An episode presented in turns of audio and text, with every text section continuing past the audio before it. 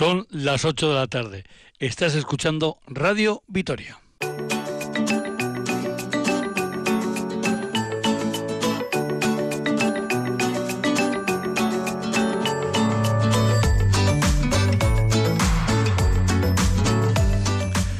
Comenzamos aquí una nueva edición de RIAN, primer RIAN de este 2024. Elvira Gómez Apellaniz está en el control central de Radio Victoria, desde La Guardia, desde los estudios de Radio Roja Alavesa, les habla, les saluda un servidor, Juanchu Martínez Uzquiano. En Vitoria-Gasteiz, en el sur de Vitoria-Gasteiz, ahora mismo 2 grados de temperatura, los mismos que tenemos en La Guardia, en el corazón de, de Río Jalavesa. Hoy es eh, lunes, primer lunes mm, de mes. No exactamente el primer lunes de este mes y de este año, porque el día 1 ya fue lunes, pero sí es el primer día lunes laborable y por lo tanto nos hemos citado con Javier Vergara de Bomberos de Álava para hablar de temas de actualidad relacionados con el servicio foral de bomberos y en lo que nos pueden ayudar en estos días que tal vez, tal vez, pues nos encontremos la nieve, ojalá. Eh, por otra parte, de ahí nos iremos hasta Euskalmet para hablar con el Ecomazo del tiempo. Él nos aclarará qué posibilidades tenemos en las próximas horas de nieve, si tenemos o no. Y de ahí pues nos vamos a ir hasta Isoria, hasta el Consejo de Isoria, donde están, eh, yo diría que en mitad de fiestas, porque celebraron fiestas este domingo y continúan con esa resaca festiva el próximo fin de semana. Hablaremos con John eh, él es investigador, y vamos a hablar del poblado de Babio, que está muy cerquita de esta localidad de Isoria. Y de Isoria, pues a hablar en este caso con Ángel Ochoa de Aspuru, que es en este caso el presidente del, de la Junta de Hermoa, del Consejo de Hermoa, Hermoa con H. Bueno, pues hablamos enseguida también, hablaremos con Ángel Ochoa de Aspuru. Pero ahora, sin más, subimos, bajamos música y nos vamos a hablar de temas de bomberos.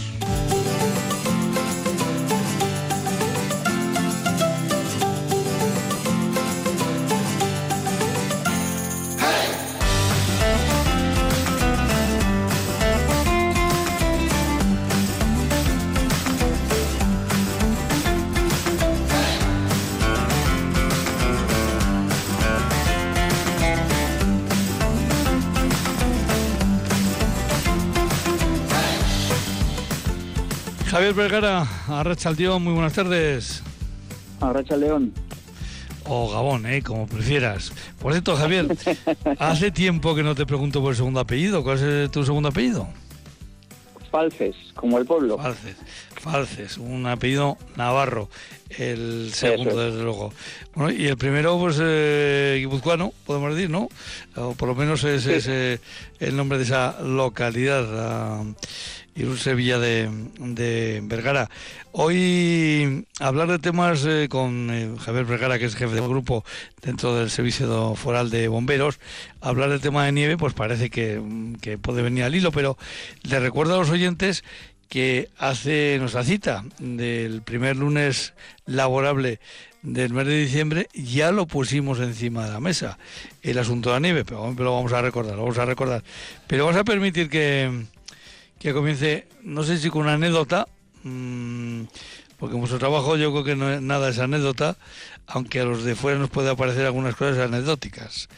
Eh, Javier, ¿te ha tocado ir en algún domicilio, a alguna casa, a, a intervenir con algún animal doméstico? Sí, hombre, bueno, con animales domésticos y no domésticos. Eh, depende qué se entiende por, por doméstico, claro. El animal doméstico se entiende como un perro o un gato, pero hoy en día hay muchos animales exóticos también que, que se tienen como animales domésticos eh, en, en, las casas, ¿no? Sí, nos ha tocado de todo, pues desde una cegüeña que se queda en, la cubierta, un gato que se escapa y no puede bajar de un sitio elevado, hasta pues una serpiente que se ha metido del monte en, en, la, en, la terraza de una vivienda, ¿no? Son cosas, no voy a decir ordinarias, pero, pero sí habituales, ¿eh? El tema de los eh, animales es algo que tratamos, sí. No sé si te tocó enterarte la pasada semana, pues eh, aquí en esta emisora yo escuchaba que uno de tus compañeros en Vitoria tuvo que ir a algún domicilio porque el gato estaba de muy mal humor y vamos, que cuando abrían la puerta a los dueños, eh, eran los dueños que tenían que echar para atrás, porque el gato había tomado posesión del domicilio. Sí, yo, hombre, yo, yo, tengo gato en casa y la verdad es que eh, tengo gato, he tenido perro, me gustan los animales, ¿no? Y la verdad es que los gatos son un poco especiales, son un poco sensibles cuando se ponen, eh, digamos, de mala leche y empiezan a bufar, pues eh, tienen su tienen su su peculiar desencanto, ¿no? Por decirlo de alguna manera, ¿no? Si los gatos son un poco peculiares. Y sí, ya soy, vamos, a conocer de la noticia, sé que tuvieron que ir los bomberos eh, bueno, pues que con un transportín al final se logró meter el gato dentro del transportín y ya problema, problema solucionado, ¿no? Pero claro, bueno, pues es que es la peculiaridad del momento y, de, y, del, y del animal en concreto, ¿no? Hombre, desconozco en sí eh, el, el, gato como era de, adulto o como, o como era violento, o como cada, cada animal pues también tiene su, su particularidad, ¿no? Pero sí que es cierto que los gatos cuando, cuando se ponen un poco refunfuñones pues dan cierto respeto, más que los perros. Sí, sí. Pero dándole vuelta a este asunto, eh, yo me pongo ahora en el lugar de cualquier eh, ciudadano o ciudadana del territorio a la vez.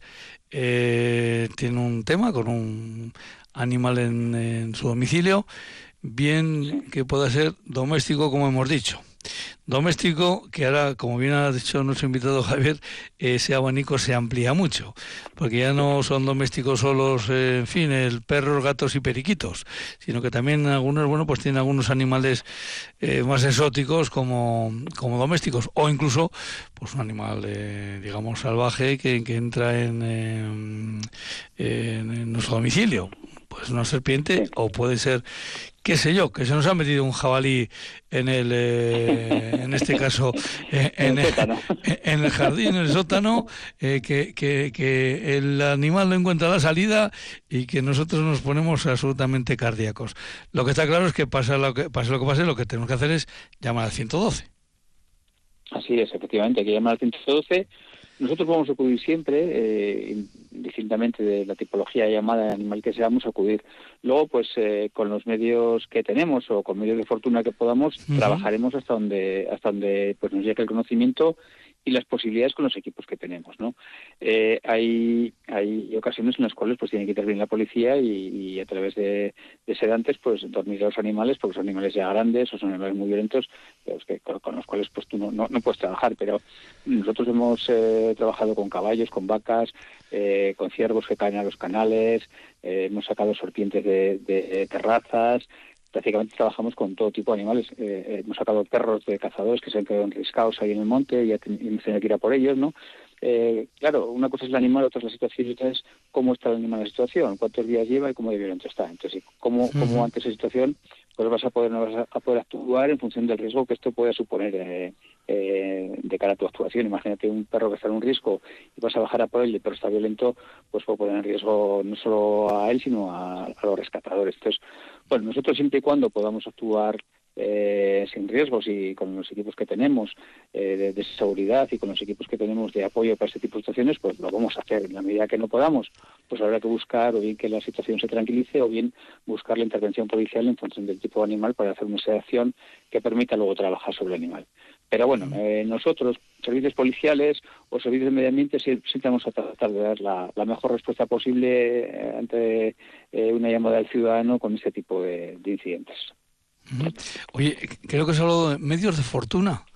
¿Es el término que has utilizado? Pues, pues medios de fortuna, sí, es decir, es utilizar aquello que no que no está hecho para pues eh, pues para ese trabajo. Por ejemplo, una caja de cartón pues, para meter abejas en vez de un panal, o, utilizar sistemas de, lazo, eh, o utilizar pues eh, cuerdas o slingas o utilizar pues bueno herramientas que no, no tenemos medio fortuna cuando utilizamos una herramienta que está hecha para un trabajo concreto y lo utilizamos en otro tipo de trabajos eh, adaptándolo a la situación. Eso nosotros llamamos, llamamos medio fortuna para que te una idea. Entonces nosotros sí que es cierto que llevamos unos vehículos con mucho equipamiento, muchas herramientas y muchos útiles que, que, bueno que fueron fabricados para un determinado trabajo, pero que pueden utilizarse en muchas circunstancias de la vida, desde abrir puertas a romper, a bueno, pues a, a, unir elementos, etcétera, etcétera. O sea, nosotros no, no, no vamos a hacer de menos en cualquier trabajo que podamos hacer en esa materia, siempre y cuando que con las herramientas que tenemos u otras que podamos utilizar eh, podamos dar solución al, tema. ¿no? no somos especialistas en todo tipo de animales, eh, no somos veterinarios, no somos, eh, nosotros somos bomberos, trabajamos con, con el incidente eh, pero procuramos trabajar en, la situación que nos encontramos de la mejor manera posible. ¿no? Ya te digo, siempre y cuando no haya riesgo para la entrada de, los equipos actuantes y si en ese momento se puede hacer y si hay que esperar, pues espera o si hay que eh, poner unos medios adicionales para tranquilizar al animal, pues esperar a que vengan otros y lo hagan. ¿no? Pero bueno, eh, digamos que sorteando cosas también se aprende en la vida, ¿no? Y nosotros tenemos un montón, de herramientas y de conocimientos que tratamos de aplicarlo pues, a un abanico de situaciones que nos encontramos y esta pues es una de ellas, que no voy a decir que cada vez más, pero sí que es cierto pues que se nos llama, no ordinariamente todos los días, pero sí de manera habitual eh, la utilización de esos elementos que no estaban en principio diseñados para, no sé, lo que pueda ocurrir, me vas a permitir la, la broma, ¿no? hablamos a veces eh, jocosamente de ideas de bombero. Eh, lo que pasa es que eh, yo creo que aunque era, insisto, en el, en el, acervo popular es una, bueno, pues cuando se habla con alguien, bueno, pues en plan de broma o una cosa así, pero probablemente la base de esa frase es esa que estamos hablando eh, el ingenio ¿no? De, que hay que buscar en un momento dado para, para, eh, para utilizar algo que parece que no que, está destinado para otra cosa, utilizarla para que útilmente sea para una intervención. Así es, nosotros utilizamos pues eh, puntales de sujetación que están hechos para estar a la construcción, pues para sujetar elementos que pueden caer o para hacer un sustento de cualquier tipo de, de digamos de situación que pueda dañar o a los bienes o, o a las personas, ¿no? Eh, ya sea sustentación, ya sea corte, ya sea elevación y tiro, ya sea, bueno, pues en este caso el tratamiento con animales eh, desde el punto de vista de la movilidad de ellos o desde, desde el punto de vista de, de, la adecuación al entorno, pues sea una caja o sea un maletín donde poder meter algo de comida para que el animal se pueda se pueda introducir u otro tipo de situaciones, ¿no? Sí, eh, esto que sutilmente se dice ideas de bombero, pues pues tiene su tiene su miga y tiene su porqué, ¿no? Y es que nosotros tenemos que tratar de dar siempre solución a un montón de llamadas que la ciudadanía nos hace, eh, bueno, pues eh, tratando de adaptar útiles herramientas y, conocimiento y pues de manera muchas de las veces de manera creativa diría yo no y eso eso de ahí puede venir un poco el tema de la idea de la idea del bombero no eh, que tenemos una idea un poco peculiar para solventar una, una situación que nadie de manera ordinaria pues hubiese pensado trabajar en ella así no sí, probablemente sea así. Algo, algo de esto sí que hay en la literatura y en la realidad. Entiendo que, eh, que en vuestra preparación eh, tiene que haber mucha, eh, precisamente, eh, mucho darle la vuelta a esas ideas, ¿no? El, cuando a lo mejor el ciudadano, por lo que hemos dicho, ve, no sé, es un puntal de obra, ¿vale? Un puntal de obra, pero ¿para cuántas cosas puede servir un puntal de obra? O en la preparación vuestra para cuántas cosas puede servir una caja o en vuestra preparación no sé mm, una sierra puede ser una, sierra hidráulica exactamente. Y quiere decir que simplemente que, mueve aire no en vuestra preparación eh, no sé si llamas la asignatura hay hay tiempo para precisamente para para eh, mm, desarrollar vuestro ingenio nunca mejor dicho Sí, sí, de hecho, no solo en la preparación básica, sino en las maniobras diarias que, que se desarrollan en todas las bases. Cuando nosotros ya sabes que cuando no estamos activos por una emergencia, pues estamos haciendo deporte, estamos ensayando situaciones, haciendo maniobras y tal, ¿no? Eh, llevamos coches a los parques, eh, los bomberos cortan coches en los parques, y los coches se les da la vuelta, se ponen en diferentes posiciones, se trata de cortar de diferentes maneras, de sustentar los elementos con diferentes, eh, con diferentes digamos, situaciones, ya sea cojines neumáticos, tacos de madera u otro tipo de... En definitiva, se ensaya un poco la eh, digamos, la técnica y la creatividad ante, ante las situaciones que podamos encontrarnos, ¿no? Y se hacen discusiones grupales, briefing de, las maniobras sobre dónde pueden adaptarse esas herramientas o esas tácticas de trabajo eh, a otras realidades que nos podamos encontrar en la vida cotidiana, ¿no? Eso es una constante que se trabaja diariamente en el día a día de los parques, en la parte que nosotros denominamos maniobras o formación diaria, ¿no? En esa formación diaria, pues entra, eh, no sé, por ejemplo, conocer un casco urbano, ¿no? entra a conocer un casco urbano, nosotros visitamos cascos urbanos, entra a cortar un coche en diferentes eh, posiciones o poner un tablero en, una estructura que puede estar con riesgo de, de caerse o cortar una fionda o, izar un, elemento pesado con, con, diferentes herramientas, ya sea un gato para elevar un vehículo, ya sea un cojín neumático.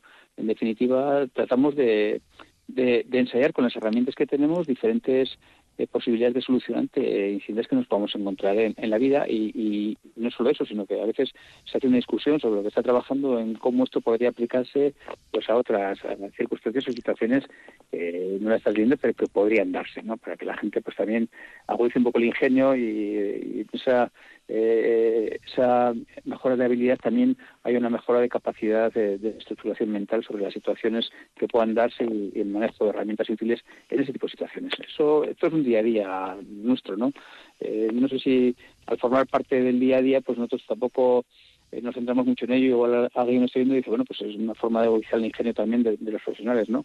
Pero bueno, pues sí, es así, pero es, es, que es el día a día. Esto ha sido así siempre y, y bueno, y, se mantiene en el tiempo, o sea, no es que sea de ahora, sino yo, yo desde que entré, que yo en este oficio, pues está permanecido, ¿no? El, tratar de darle vueltas y vueltas a los asuntos en los que trabajas y hacer maniobras pensando dónde pueden aplicarse, es algo que, forma parte del, digamos, del acervo eh, del profesional de esta, de esta materia. Y cuando escuchéis en Euskalmed que hay posibilidades de que aparezca la nieve, pues también eh, ya os vais preparando por si acaso para, eh, para una intervención con, con, la nieve. Toca prepararse. Nosotros ya eh, hemos armado lo que se llama el dispositivo de nieve, que consiste pues en poner cuñas a diferentes vehículos que tenemos forestales a los cuales se le puede poner una cuña para echar una mano a la limpieza también palas, eh, nos hacemos acopio de sal, hacemos acopio de elementos y bueno, y tenemos en cuenta que, eh, todos los parques estén ya con, lo que es la configuración de invierno o la configuración de nieve disponible, ¿no? Para poder echar una mano al ciudadano. Ya no solo para poder abrir nosotros nuestra instalación en caso de que la nieve nos limite la salida a la intervención y abrir las puertas, como aquel que dice, ¿no? Dejar el patio limpio y permitir la salida de vehículos, sino pues bueno, en aquellos pueblos donde estamos, donde nos llama, pues hacer una limpieza, pues eh, espacios de interés, pues como puede ser la farmacia, como puede ser el consultorio médico, como puede ser el supermercado del pueblo, donde la gente tenga que entrar, pues si tenemos que ir y limpiar y echar una mano con la pala, hacer limpieza, echar un poco de sal y ese tipo de cosas, pues pues la vamos a hacer. Y luego ya, pues los, los caminos con las cuñas, pues también para una autoayuda nuestra, poder, poder progresar hacia un incidente o para ayudar también a la ciudadanía en caso de que se nos requiera, ¿no? Desde el día invernal, pues hacer esos apoyos. O sea, nosotros eh, en verano ponemos configuración en verano, cuando sabemos que va a haber agua y inundaciones nos ponemos en configuración de inundación, cuando ya la previsión de tiempo nos dice que va a nevar, pues ya vamos preparando la maquinaria para este tipo de situaciones. Siempre eh, tratamos de anticipar a través de los boletines meteorológicos pues eh, lo que puede venir y el trabajo que entendemos que derivado de la meteo nos va a llegar, ¿no? Los avisos ya sabemos que van a ser estos días, aparte de los ordinarios, pues los temas derivados de la nieve y de la posibilidad de hielo posterior en caso de que, bueno, pues porque la nieve quede helada y el riesgo que eso genera también, ¿no? Claro, eso de la nieve también, eh, eh, cada UCE tiene su propia historia. Eh, por entrar en una comparativa que me pilla muy cercana, pues no es lo mismo eh, prepararse la UCI de tal vez de, de, la Guardia, aunque sí, tiene también pueblos eh, Río altos, que por ejemplo la que le pueda tocar la que está en Campezo, ¿no? Sí, así es, hombre. Más riesgo de, que haya una copia de nieve en unas zonas que en otras, pero lo que es la preparación, básicamente lo que es la sal, lo que son las cuñas, lo que son las palas, lo que son los elementos eh, básicos para este tipo de trabajos, lo hacemos en todas, porque eh, no solo en la zona puede ocurrir esto, sino que tú de tu zona puedes ir o puedes tener que ir a echar una mano a otra zona, puesto que, bueno, hay, digamos, una una acumulación de sucesos que implica pues que otro parque venga en ayuda para tratar de solventar la situación global no entonces a veces nos movemos entre entre diferentes zonas de trabajo y eso implica pues que en ese tipo de situación todos estemos eh, preparados para lo que nos puede venir y que mutuamente podamos compaginar las actuaciones de un parque con otro en una zona determinada que se acumulen eh, pues varias situaciones de manera simultánea no Javier, ¿qué le podemos comentar a los ciudadanos ciudadanas que nos están escuchando? Eh, previsión de que, por ejemplo, parece que el miércoles luego no lo aclararán desde, desde ¿no? No es que se esperen grandes precipitaciones, pero parece que puede volver a eh, la nieve este próximo miércoles. Eh, ¿Qué es lo que tiene que tener el ciudadano? Eh, así como tema general de, prepararse, de tener preparado, por si acaso, pues qué sé yo, pues alguien que vive en el medio rural, eh, alguien que también que vive en un casco urbano, eh, pues las diferentes situaciones que se pueden dar. Pues hombre, yo lo de siempre, ¿no? Salir lo mínimo imprescindible, ¿no? Coger el coche, como ya que él, digamos, lo necesario, ¿no? Eh, si, si o no yo en este tipo de situaciones siempre aconsejo pues mantener el depósito de combustible lleno, aunque no vayamos a viajar porque no sabemos lo que nos va a pasar esta noche, igual tenemos que ir rápidamente a algún sitio, tenemos que desplazarnos y si no hemos llenado el depósito de combustible y nos quedamos por ahí trancados, pues tenemos un problema. Entonces, cuando vemos que viene este tipo de episodios, pues tener el depósito de combustible lleno, pues siempre siempre está bien, verificar las cadenas y, este tipo de elementos que ponemos en las ruedas para, para ayudarnos. Y yo diría que durante todo el invierno llevar algo de ropa en el coche mm, es una sana costumbre, ¿no? Llevar algo de ropa en el coche durante todo el invierno, no solo porque tengamos un episodio de estos. Si ya podemos hacer algo de comida y algo interna, pues ya estupendo. Pero repito, ¿eh? Lo menos que podamos viajar, pues eh, estupendo. Luego, pues en casa, joder, pues sabemos que si cae una nevada copiosa, pues esto es, eh, es peso que va sobre la cubierta, sobre el tejado o sobre otros elementos, entonces conviene bien verificar cubiertas, conviene bien verificar aquellos eh, sitios donde pueda caer nieve y el peso pues pueda deteriorarlos o, estén ya deteriorados y el peso de la nieve pueda acabar rompiéndolos, verificar puertas y ventanas y, por lo de siempre, joder, no, no esperar a a que nos quedemos sin gasóleo, sin gas en casa, sino eh, sabemos que va a un episodio de estos, hacer acopio de combustible, llenar el depósito de la caldera, si utilizamos botellas de butano, pues tener las botellas de butano llenas, no esperar a que se vacíen, sino tener alguna de repuesto llena, y si nos pilla el episodio con nieve, pues y nos hemos quedado sin butano, pues que tengamos otra botella para, pues, bueno, pues para hacer el cambio, eh, lo de todos los años, no ya por la nevada, sino porque estamos en invierno, pues lo que es la revisión de chimeneas y elementos de calefacción y por último, pues lo, el tema de los calefactores, pues no utilizar calefactores de materia orgánica y tener mucho cuidado con los eléctricos u otro tipo de, de, calefactores, hacer, las revisiones eh, pertinentes. Pero ya en concreto con el episodio de nieve, pues salir lo menos posible con el vehículo, disfrutar en casa y disfrutar en las inmediaciones de la casa, pues tirando unas bolas en un muñeco y, disfrutar de, la nieve, pero coger el coche lo, lo menos posible verificar aquellos puntos de riesgo dentro de la vivienda o fuera de la vivienda que con el peso de la nieve pues puedan verse afectados y si al final tenemos que salir o creemos que vamos a salir, siempre mantener el depósito de combustible lleno, llevar algo de ropa y comida en el coche y, si es posible, pues también eh, una linterna, verificando así pues las cadenas u otro tipo de elementos que llevemos para, ese tipo de situaciones. Lo mismo que, decimos siempre, pero no esperar a que nos caiga la nieve, anticiparnos, ¿no? bueno, va a venir un episodio oye, cómo estoy de gas, cómo estoy de gasóleo de la calefacción, a ver cómo están estos elementos un poco deteriorados en casa que pueden caerles pero No esperar, no esperar a que ocurra el incendio, sino tratar de hacerlo antes. Y luego, pues disfrutar de la nieve en casa, si es posible, sin, sin coger el coche, ¿no? en las inmediaciones de la vivienda, siempre que podamos. En el ámbito rural esto es más sencillo que en el ámbito eh, urbano, pero bueno, eh, también en el ámbito urbano si es posible. Bueno, pues tomamos nota de estos eh, útiles consejos. Y ahora sí, ahora vuelvo yo, tú te pensabas que yo no te iba a preguntar. Eh, dice, bueno, ya hemos pasado el, capítulo de animales. No, no, eh, ahora vuelvo, ahora vuelvo eh, al, título, a, lo personal. A ver, Javier, en todos estos años que yo era bombero, no sé, ¿cuál ha sido la situación más extraña, singular, de tener que intervenir con algún animal? Yo la tuve con una cigüeña, no sé si esto le he contado alguna vez, ¿no? No, no, no. Eh, se nos, nos, llamaban unos vecinos porque, joder, hay una cigüeña en un tejado que yo ahí toda la mañana, toda la tarde, no movía, se iba a hacer de noche y estaban todos preocupados porque creían que estaba pues enganchada con, con, la pezuña en alguna parrilla de, de estas de, de, estas parrillas de, televisión, de, las antenas estas antiguas que había en, los, en, las cubiertas, ¿no?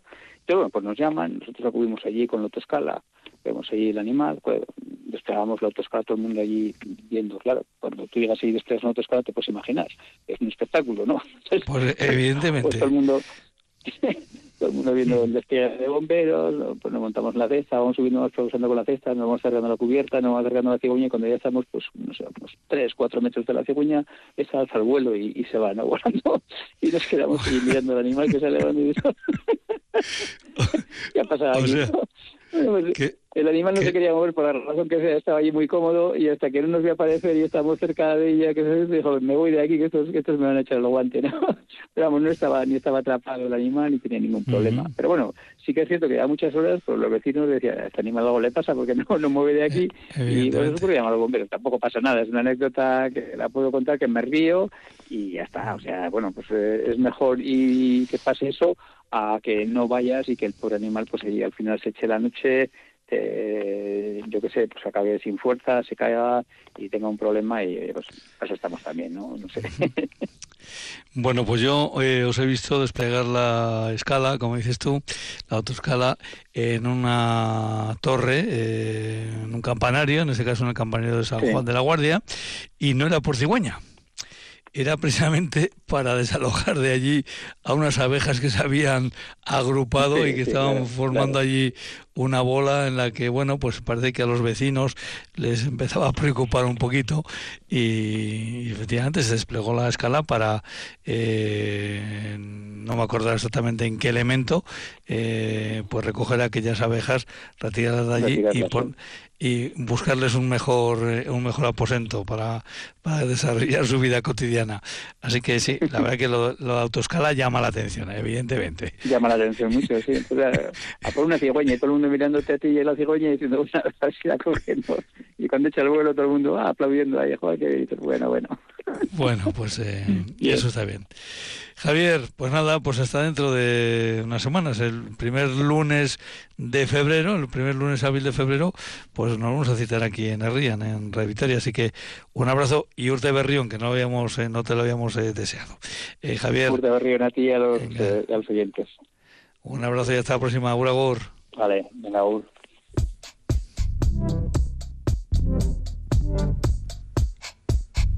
Eguraldia, orain eta hemen.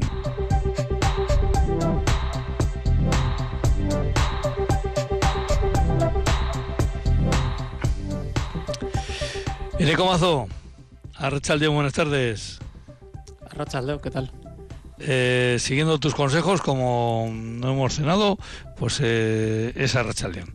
Eh, así que... Bueno, yo lo hago así, ¿eh? Realmente no sé si es así. Eh, yo, también, yo también lo hago así y ya está. En Eco, por cierto, también Berrión, como no puede ser de otra, de otra forma. Igualmente a todos. Y fíjate, hemos estado hablando con Javier Vergara, jefe del grupo de bomberos del Servicio de Bomberos de Álava, el Servicio Foral de Bomberos, pues en previsión, si puede llegar la nieve, volver a la nieve, como, como queramos ver. ¿Cómo está? Bueno, vamos a primero dar un repaso. ¿Cómo ha sido el día de hoy en lo meteorológico por, por, por, eh, por Álava? Bueno, pues hemos tenido un día bastante tranquilo.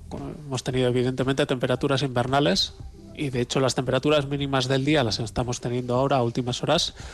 Pero bueno, hemos tenido una jornada bastante tranquila. Eh, durante la madrugada todavía estaba un poco nublado e incluso eh, ha llovido en algunos puntos, pero sin embargo a partir de, de, la mañana pues hemos tenido incluso apertura de claros, ratos soleados. Evidentemente el sol no, no ha calentado, pero hemos tenido pues una jornada eh, bastante agradable, tranquila. Además el viento no ha soplado, así que bueno, hacía frío, pero pero se podía eh, llevar, era, era llevadero. ¿Por dónde han dado hoy la máxima y por contra por dónde hemos tenido la mínima? Pues hoy hemos tenido, como suele ocurrir en estas ocasiones, hemos tenido las temperaturas más altas en la zona del audio. Tampoco es que haya sido una, una salvajada, pero bueno, nos hemos aproximado a los 10 grados. Hemos rondado esa cifra de temperatura máxima y sin embargo, pues la temperatura más baja la hemos tenido en Herrera, que es una estación que está eh, prácticamente a 1200 metros y esa estación pues ha estado bajo cero durante toda la jornada no solo eh, durante las horas nocturnas, sino que también durante las horas diurnas, pues ha quedado a unas décimas de, de, estar en valores positivos. Bueno, pues eso es lo que, lo que hay, lo que hemos tenido. Ahora, mirando hacia adelante, ¿cómo van a ser las próximas horas? Y sobre todo, ¿cómo va a ser el día de pues mañana? Sí, vamos a tener una noche muy fría. Estamos teniendo ya heladas en gran parte de la montaña Alavesa, también en algunos puntos de Valdegovía, eh, también en la zona de Murguía, pero eh, a lo largo de la noche pues las heladas se van a extender a toda la provincia y hoy sí que digo a toda la provincia porque no solo van a afectar a la vertiente mediterránea alavesa, sino que también van a afectar a la cantábrica, se van a extender hacia el Valle de Ayala y vamos a tener una noche eh, muy fría en todas partes. Eh, esto eh, es debido pues, a estos claros que se han abierto ahora durante la tarde, que van a hacer pues, que las horas eh, nocturnas sean un poco más frías que la noche anterior. mañana por la mañana vamos a amanecer, por tanto, con unas temperaturas gélidas y además en algunos puntos lo vamos a acompañar con bancos de niebla. Así que se van a juntar un poco las dos cosas, que la niebla parece que acentúa un poquito la sensación de frío aunque a veces también amortigua el descenso de las temperaturas, ¿eh? esto es verdad. Es decir, eh, las temperaturas bajan más en aquellos puntos donde no se ha formado niebla que en aquellos puntos donde se ha formado, que es un... Eh, la bajada de las temperaturas y que de repente se detenga es un indicativo de que ahí se ha podido formar niebla durante la noche. esa niebla nos acompañará durante las primeras horas del martes y después, hacia el mediodía, algo así, ya cuando empiece a levantar, nos vamos a encontrar primero nubes y claros, con nubes medias y altas que va a llegar un poquito rota esa nubosidad. Sin embargo, a partir de la tarde, pues van a ir ganando eh, terreno unas nubes un poco más compactas y de cara al final del día esperamos que el cielo esté muy nuboso, pero sin, de momento sin precipitaciones. Eh, así que transcurriremos toda la jornada pues sin lluvia, sin lluvia o sin nieve si queréis. Eh, las temperaturas máximas de mañana tirando a frías, seguimos un poco con con estas temperaturas que estamos teniendo estas jornadas, no van a ser más bajas que en días pasados, pero tampoco más altas. Así que nos vamos a ir de nuevo pues, a los 8 o 9 grados en la zona del audio y de ahí para abajo. Eh, probablemente pues mañana en Herrera tampoco superemos eh, los 0 grados. Mañana cuando estemos a estas, a estas horas pues podremos hablar de la temperatura máxima que ha habido allí, pero probablemente se pueda quedar en valores negativos. Gerard Encerrona, porque resulta claro que yo no lo había advertido a Neco que mañana no tenemos programa porque juega el Vasconia. Con lo cual, mm, eh, ahora pues le pido, si se puede, eh, que nos adelante un poco el pronóstico del miércoles. Bueno, el miércoles eh, vaya por delante que la, la situación es un poco variable y por tanto, pues igual lo que diga hoy eh, no nos vale para mañana, pero bueno, eh, yo ahora con lo que con los datos que tengo, pues tiro para adelante y, lo que sea. Eh, durante la madrugada del miércoles empezaría a complicar un poquito la situación, de momento con nubosidad, sin precipitaciones, pero poco a poco el cielo se iría quedando cubierto y a partir de la mañana vamos a tener una jornada gris y vamos a tener precipitaciones que van a ser en forma de nieve o aguanieve probablemente en forma de nieve en todo lo que es la vertiente mediterránea y en la, en la zona cantábrica pues vamos a tener eh, aguanieve, a ratos lluvia, incluso podría nevar un poquito, pero en general eh, ahí la, la, cota de nieve pues eh, no, son unas zonas más bajas y la cota de nieve va a estar un poquito más alta. las temperaturas evidentemente van a ser muy frías, de hecho van a volver a bajar las temperaturas, vamos a tener una jornada un poco desapacible. Las precipitaciones tal y como se ven hoy, no van a ser especialmente intensas, es decir, vamos a tener nevadas, va a ser un día frío, pero esas nevadas van a ser ocasionales y no van a, eh, no van a causar unos problemas eh, tremendos debido a que, bueno, pues al ser escasas y al ser ocasionales, al, pues eh, igual nos nieva un rato, pero luego para y le da tiempo poquito pues a, calmarse a la situación. ahora mismo lo peor del, este temporal de nieve se iría por la zona del sistema ibérico, zona de La Rioja, e iría bajando por el Valle del Ebro hacia la zona de Tarragona. Pero bueno, como veis, estamos ahí un poco al límite. Quiero decir, de Rioja a la Besa al sistema ibérico, pues a vuelo de cigüeña, hay, muy poquito. Muy poquito. Y, y si cambia un poco la situación, pues nos puede eh, afectar sobre todo lo que es al sur de la provincia. Así que estad atentos Estaremos atentos. Por la tarde no, pero Pero como Sobre todo vamos a estar pues, atentos a, a la información de Euskal Meza aquí en, en Radio Victoria, en los diferentes eh, eh, eh, programas que se dan. Y se puede cumplir aquello que dicen alguna gente mayor aquí en la zona de Rejo de la Mesa, que cuando nieva de sur, que deja más nieve a este lado de la sierra que al otro. Sí. Porque lo habitual es obviamente que haya más nieve, digamos, en la parte norte, ¿no? Pero bueno, eh, cuando nieva de sur, es una frase muy muy muy local, eh, pues eh, puede ocurrir lo contrario, que, en la parte de Rejo Alavesa tengamos más, más nieve que en la montaña Alavesa. Eh, son cosas que alguna vez, alguna vez ocurren. En ECO, pues nada, hasta el próximo miércoles, eh, que todo te vaya bien. Y que, A ver fin, qué tal va el miércoles. Exactamente, pues a ver qué tal va el miércoles y el miércoles Un abrazo. A estas, Agur, agur. eh, a estas horas. Venga, Agur. Agur, agur.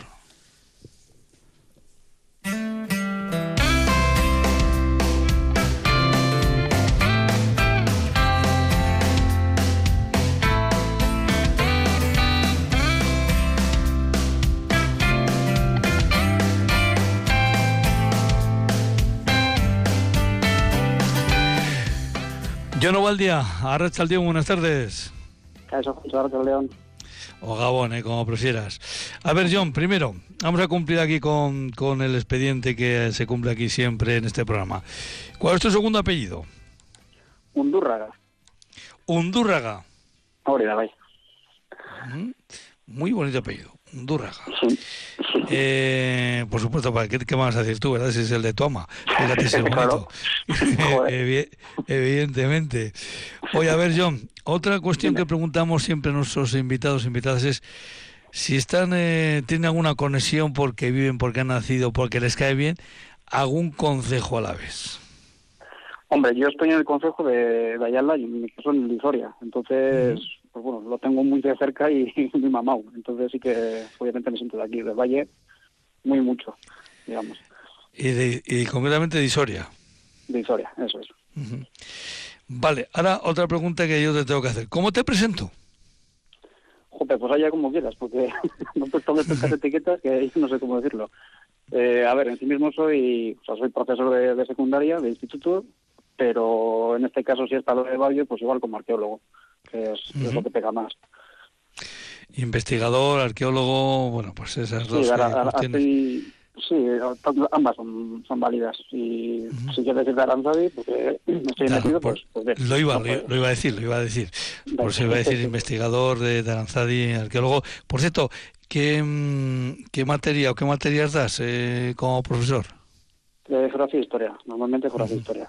Me ha tocado también arte, pero bueno, no todo. Bueno, digamos que tus eh, tus estudios van precisamente eh, encajan perfectamente en la de en lo de tema de, de arqueólogo, ¿no?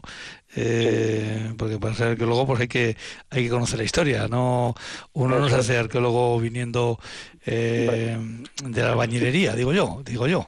Pero bueno, hay, también puede hay- casos, ¿eh? Hay casos. Hay porque, casos, hay casos. Sí, cosas de murallas y estos, ostras, hay que preguntarle muchas veces a los antiguos a ver cómo lo hacían. Eso sí bonito. Oye, ¿y qué es Babio? Pues Babio es el monte que pertenece a Izoria y que es uno de los montes, digamos, de Ayala, que tanto la gente como, sobre todo de Amurrio, como de Izoria propios, al que siempre suben si quiere dar un paseo, porque tiene unas vistas maravillosas, y luego a la vez, pues es un castro de, de la del hierro. O sea, lo tiene un poquito todo, ¿no? La parte paisajística y, y la histórica, patrimonial. Esta parte de- del casco, eh, paisaje también hablaremos, ¿no? Pero eh, de, de esto yo creo que es lo, lo que vas a hablar tú el próximo eh, día 12, que si no me equivoco es el, el viernes.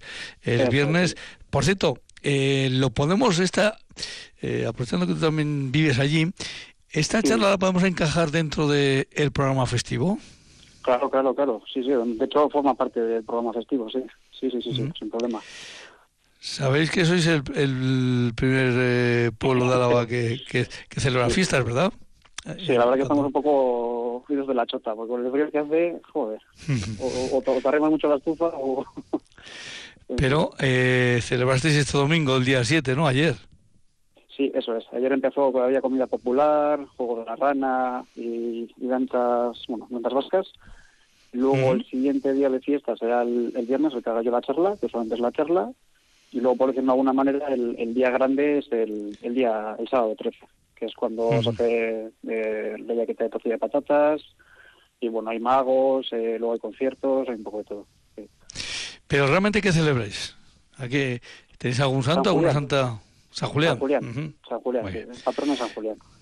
Decía esto que yo creo que es igual me estoy equivocando, eh, pido perdón si me equivoco, pero creo que sois es el, primer pueblo de, cuando uno coge el 1 de enero, ah, el, primer pueblo en Álava que, que celebra fiestas eh, a lo largo de, del año, así que también eso hay que, hay que remarcarlo.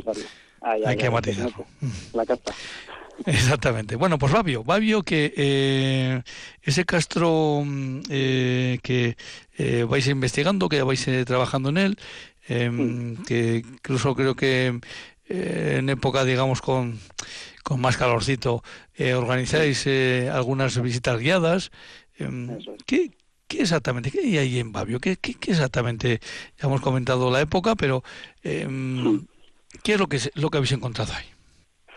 Vale, estamos investigando, o sea, el Castro en sí mismo es un pueblo fortificado, que en este caso es de la, edad del hierro, digamos hace unos 2.500 años más o menos, grosso modo, y lo que estamos investigando un poquito es pues cómo vivía esta gente, por qué se ubicó en ese emplazamiento, que esos emplazamientos son típicos de, esta época, la del hierro, que buscan un sitio de defensa, que se metan que cerrar un espacio y edifican mediante murallas. Todo lo que estamos investigando es esas murallas, cómo están construidas, al lado de las murallas generalmente, tanto adosadas como dejando un espacio donde están las viviendas. Estamos investigando también, pues a ver si encontramos alguna vivienda, que muchos hemos encontrado, pero sí que tenemos muestras de ellas. Entonces, en así grosso modo sería cómo vivía esta gente y cómo se defendía esta gente. Y sobre todo también de qué vivía esta gente. Porque son pastores, agricultores, un poquito de todo. Entonces hemos encontrado muchos restos que, que nos indican que van por muy buen camino sobre cómo vivía esta gente, cómo se defendía y y bueno, donde, habitaba, básicamente. ¿Qué tiempo lleváis trabajando en, en Babio? Vale, empezamos en 2018, que fue una intervención puntual, que fue la primera que hicimos gracias a la ayuda de, de Astarna, de la Asociación Etnográfica de Astarna de Amurrio, y en 2018 hicimos un trabajo pues para ver cómo estaba el yacimiento, sí, cómo estaba la, conservación de los materiales, había varias afecciones, que había, no sé si te comenté lo de un Croblets que moderno que estaba metido, había muchos accesos por la muralla que estaban literalmente destrozando la muralla, entonces pues, bueno, nos metimos un poquito ahí para ver qué tal estaba. Eso fue en 2018, salió la cosa muy bien y eso dio pie a que en 2019 iniciásemos un proyecto de investigación, que en este caso hace cinco años, que es el que hemos terminado el año pasado, 2023. Entonces ahora la idea que tenemos, que lo tengo que atar, está ya medio atado porque lo tengo que atar del todo, es seguir otros tres años, ya para al menos terminar toda esta primera fase, y, de momento, pues eso, llevamos, si contamos 2018, serían seis años de intervención en Guardia. Claro, porque aquí todo este tipo de, trabajos tiene dos, dos vertientes muy claras. Eh, una, lo que es el trabajo, nunca mejor dicho, in situ, es eh, laborioso, y luego lo que va saliendo hay que mandar al laboratorio para que nos eh, concreten épocas y estas cosas, ¿verdad? Exacto, eso es lo que la gente a veces no se da cuenta porque, claro, tú estás excavando en un sitio, pero estamos solamente dos semanas, realmente. Claro, de esas dos semanas, todo el material que sacas, toda la información que sacas, todas las fotos que sacas y demás, eso te lleva meses de trabajo. O sea, son dos, tres meses de trabajo solamente para eso. Porque tienes que analizar todas las piezas, tienes que limpiarlas, ver qué tipo de cerámicas son, si son de cocina, si son de, platos comunes, si son ollas para guardar los granos, los animales, otros animales, qué animales son, en fin, un porrón de cosas, adaptaciones, son muchas cosas que te dan mucho, mucho tiempo. Entonces, pues, de las dos vertientes, mucha gente no se da cuenta de la segunda, pero a veces es la más tediosa. Eh, John, eh, supongo que con diferentes catas, no sé si tenéis ya más o menos cuánto eh, podría ocupar este este este poblado o es algo que todavía no, no, no, no controláis. Sí, la extensión sí la sabemos desde el principio porque como cogíamos la segunda muralla como referencia, en total son 10 hectáreas de poblado. Es muy grande. Para la época es demasiado grande. Eso te voy a decir que si miras a paralelismos de, del resto de Álava o que sé, Guipúzcoa, Vizcaya, pues, es, es enorme. Esto significa que ahí tiene que haber una población muy importante. sí, no, porque claro, el que esté, el que sean 10 hectáreas no quiere decir que todo esté ocupado porque esto es ya un debate bastante largo, pero generalmente, y sobre todo en este tipo de yacimientos que son de primera edad del hierro, porque la del hierro se divide en dos, en primera y segunda. Eh, la primera del hierro apenas tiene metales, apenas tiene muchos recursos y generalmente vivir gente, o sea, vivía gente, o sea, igual son 500 personas o más, no, no tengo, no tengo muy claro. Pero la mayor parte de la gente no vivía en el castro, sino vivía debajo, en el valle, explotando todos los recursos, los hídricos, forestales, caza, recolección, todo eso. Y en caso de ataque sí que se volvían para arriba y, y aquí estamos seguros, digámoslo. Supongo que además la, la forma o las dimensiones de, de, de esa muralla eh, se adaptarán, nunca mejor dicho, a, al terreno. Quiere decir que eh, ahí se busca muchas veces eh, eh, algún elemento natural que ya de por sí forma, hace que eh, forma parte de esa muralla, por decirlo de alguna forma.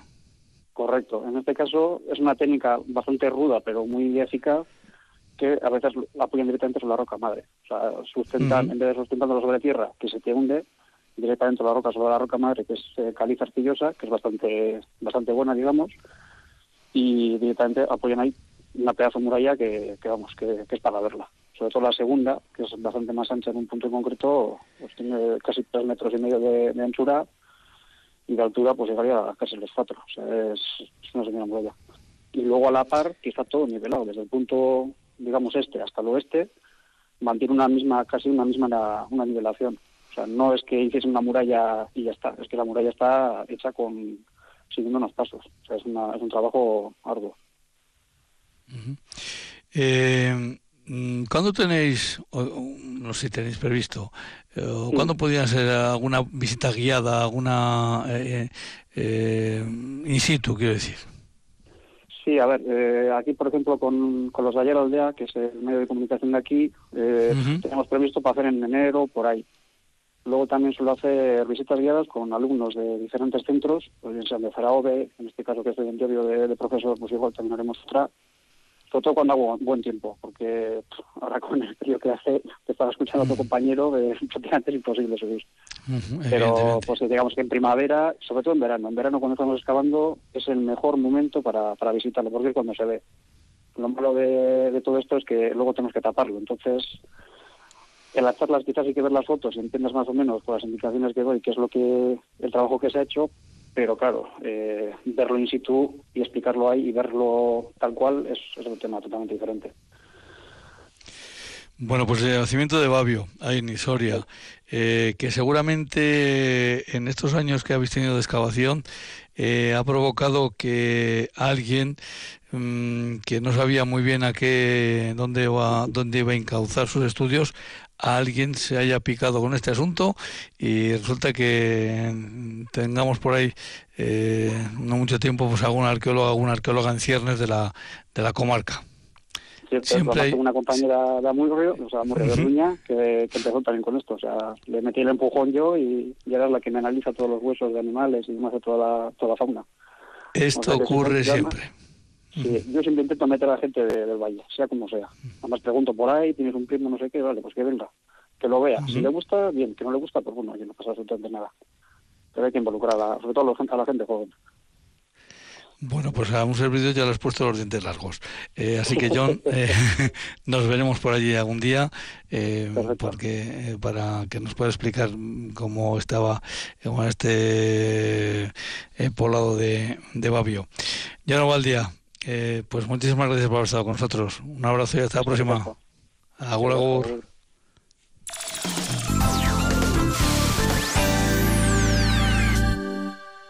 Mónaco Basconia con Ricardo Guerra. A olvidar el fiasco copero en la difícil pista monegasca ante uno de los contenders de la Euroliga. Este martes desde las seis y media de la tarde La Liga de los Grandes. en Radio Vitoria.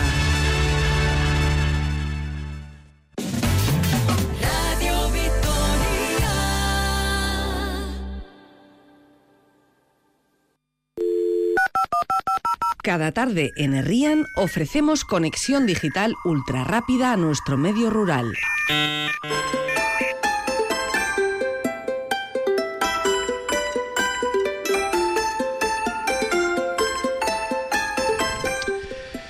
Ángel Ochoa, Daspuru, Arrachaldeón, buenas tardes. O buenas noches, Buenas como tardes. quieras. Buenas tardes, sí.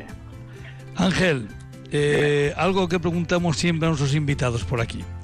Eh, ¿Cuál es tu segundo apellido? Atauri. a Tauri. Y claro, preguntarle al presidente de la Junta Administrativa de Hermoa si, si tiene alguna vinculación con algún concejo, pues eso es obvio, ¿no? Tú tienes vinculación con Hermoa. Está claro, sí. Eh, Está claro. ¿Eres originario de Hermoa o llegaste a Hermoa? Bueno, mi madre es de Herma y yo, bueno, desde pequeño me ando por aquí a vueltas y, y bueno, ahora ya llevo un, un montón de años viviendo aquí. ¿Alguna vez has tenido que explicar aquello de que Hermoa con H? Sí, muchas, muchas. Porque al final, pues bueno, es un pueblo pequeño y bueno, pues tampoco, pues mucha gente pues se queda con el de Vizcaya y no y no con- conocen el de el de Álava. Eh, Sabes que a muchos oyentes ahora mismo que tenemos no, no saben ubicar, no, no ubican dónde está Hermoa, así que vamos a hacerles el favor de, de indicarles dónde está Hermoa. Hermoa eh, es un concejo dentro del Ayuntamiento de Barrundia, si no me equivoco. Eso es, sí. Por lo tanto, sois, sois llanada. Sí, sí, en cierto modo somos ya nada, o sea, el pueblo nuestro está un poco metido aquí entre, entre dos cordilleras, pero bueno, sí, pertenecemos a Sí, parte pero- de, de los pueblos del ayuntamiento, pertenecen también a la llanada, sí. Pero como suelo indicar yo, la llanada alavesa eh, tiene una parte central que es muy llana, pero luego resulta que las dos laterales eh, hay unos cuantos pueblos colgados, nunca mejor dicho, que ya no son tan llanos, ¿verdad? Eso es, aquí estamos entre la Sierra del Gea y luego pues un monte más pequeño que es el Aldaya y, y, bueno, pues es un valle un poco más más ganadero que la otra parte que es más más agrícola, para así decir. ¿Cuántos habitantes más o menos eh, estáis ahora mismo en Hermoa? Pues ahora estamos 51, 51 habitantes, unas, bueno, unas 30 casas y, y eso pues es lo que hay ahora.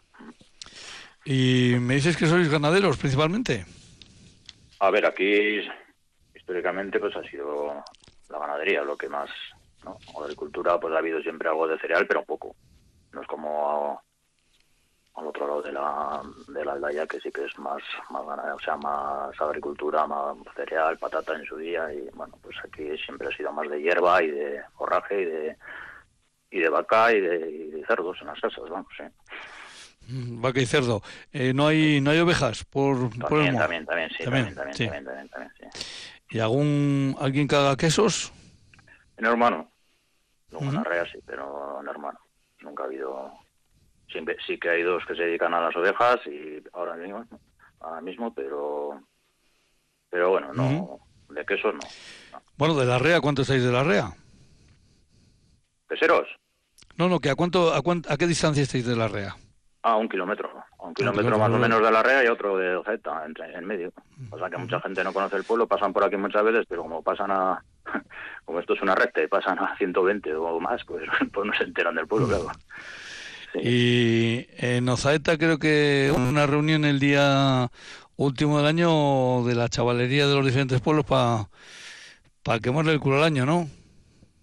Sí, estos también, pues parece que los de Hermo también hicieron algún muñeco vago y llevaron también allí pues para juntarse con los, con los chavales de, de y, quemarlo allá. Eso cuando había más chavalería en cada uno de- los pueblos se hacía en cada pueblo, ¿no? Sí, sí, aquí también se hacía en su día, sí. Pero pasa que, bueno, pues son cosas que ahora no se van perdiendo, bueno, se van perdiendo, se han ido perdiendo, se, han ido, se van recuperando y, bueno, pues al final ahí se está un poco... Últimamente habéis hecho alguna obra en el pueblo, alguna, alguna intervención. Sí, no, unas cuantas. Sí, estos dos últimos, dos, tres últimos años se ha hecho bastantes cosas, la verdad. Sí, se empezó un poco también ahí con el, bueno, eh, ya en el 2022 se hizo mm, a, través de la sostenibilidad energética para solares, se pusieron varios puntos que eran un poco oscuros. También se hizo a través de obras menores un parque de calistemia, que se llama, que son barras de estas que para hacer ahí, bueno, pues la gente que, que le gusta gimnasia y hacer cosas de esas. Y, y eso pues también luego a través de ya venía también en los 22 aunque se acabó en, en el 23 pues eh, soterramiento el soterramiento del cableado tanto de telefónica como de de Iberdrola, pues eh, se metió, que, realmente la tubería estaba metida hace muchos años, o sea, eso se hizo hace pues, más de 10 años. Pero claro, estaba todavía todo aéreo, no se había metido el cableo por dentro, y bueno, pues eso también a través del plan foral, y bueno, pues parte también eh, con EREN, del gobierno vasco y así, bueno, pues se pudo se pudo hacer y se ha quitado pues todo lo aéreo. Y bueno, y, y más cosas también, porque también se ha hecho, este año se ha hecho una recuperación de, bueno, de la bolera tradicional, no, porque la bolera tradicional, de la última bolera que hubo en el pueblo, porque la tradicional era mucho más bonita, vamos a decir, era pues de estructura de las paredes de piedra y bueno, pues no tiene nada que ver, ¿no? Con lo que había lo último, pero bueno, se ha recuperado lo último que había en el emplazamiento último y bueno, pues eso también se ha hecho este año a través de, de las relaciones vecinales y, y obras menores, pero también se ha hecho ahí un anexo en el centro social pues para poner un bueno, equipamiento de ocio que se llama, pero bueno, pues una, no deja de ser una barbacoa con una mesa y un fregadero ahí Sí, al sí, lado bueno. para, para hacer ahí, sí. Bueno, Y luego de- también, pues eh, a través de patrimonio, recuperación de una vía pecuaria. Bueno, se empezó por un por un muro de mampostería que estaba junto al río, que estaba en peligro de caerse, que en parte al otro lado de, de donde hace la curva al río se cayó. Bueno, pues por evitar que se caiga, pues como en el otro lado, pues empezó por ahí. Bueno, al final, pues a través de patrimonio eso, pues un poco no es obligación, no era obligación, pero como que había que hacer toda la vía pecuaria recuperar, pues para que suelten un poco el dinero, ¿no? Entonces, bueno, pues ha hecho Ujú. todo, se ha quedado bien. Y eso, vamos, Ángel, unas cosas, sí. Me decías que llevabas mucho tiempo ya en la, en la junta, en la junta administrativa. ¿Cuánto Sí. tiempo llevas? Bueno, pues nueve años y ya, no sé, me quedan dos y ya, y bueno, yo ya se acabó, vamos. ya te dije el otro día que llevaba demasiado y bueno, pues al final eh, tiene que entrar otra gente también, o sea, no puede ser esto, esto al final cansa, ¿sabes? Y pues tiene que haber un relevo también en este en este punto. Y eso que a mí, todo este tema de las subvenciones y así, pues eh, hay mucha ayuda en el pueblo, hay personas muy válidas de, que, lo, que, que, que Ujú. me ayudan mucho. eh, yo esto yo solo no podría hacerlo. ¿no? Es decir, que todo este tema de las subvenciones, pues hay una chica que se que hablaste el otro día, que lo, que lo Sí. lleva y lo mueve muy bien. Y luego, pues luego también esto genera mucho mucho papeleo, mucha burocracia, ya, como en todos los sitios, ¿no? El tema de- del consejo y, bueno, pues la piel de pecho pues también hace una labor importante, vamos, fundamental. En este caso se llama ASUN.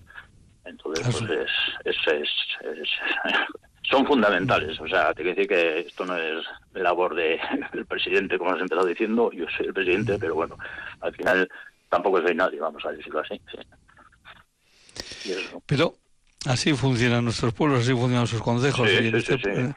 En- este programa pues nos gusta resaltarlo por eso, precisamente para eh, a los que les toca vivir en otro tipo de, de localidades en Álava, pues entiendan que la historia de Álava, la, la, la- forma de, de- de vivir en los pueblos de Álava, pues están muy esos usos y costumbres que llamamos siempre eh, pues están muy ligadas evidentemente directamente a los a los consejos y a los vecinos que están en esos consejos porque vosotros eh, vosotros sí que sabéis lo que es una vereda verdad Sí, sí, sí, sí. Digo esto porque- eh, se, se limpian los caminos del pueblo pues por veredas y por todo. Bueno, ahora pues estamos en que viene nieve, que no viene nieve, pues cuando viene la nieve pues también eh, se limpian entre los vecinos del pueblo las calles y bueno, pues generalmente los que tienen tractor y bueno, pues luego cada uno con su entrada. No, aquí no viene el servicio municipal de, de- a limpiarte la entrada de casa como, como puede ser en un Vitoria o un sitio así, ¿no? Lo limpias, esto, no, pues no. esto último que acabas de decir es una lección que algunos que bueno pues que viven en como no pues en la ciudad tendrían que tendrían que tenerlo eh, presente que parece que solo es Sí, sí. eh, solo quejarse hay que también Yo lo veo, lo hacer. veo, lo veo a diario allí y, y sí que hay cosas que te llaman la atención cuando vives en un pueblo y dices, hostia, no sé, un poco más de, nunca nunca mejor dicho de agachar el riñón. ¿no? Ángel Sodas Puru, presidente del Consejo de Hermoa. Hermoa con H. Y no pasen tan rápido, no pasen tan rápido. Párense a conocer Hermoa. Más despacio Eh, que se ven mejor las cosas. Ángel, un abrazo muy grande y hasta la próxima. Agur, agur. Venga, muchas gracias a ti, Agur.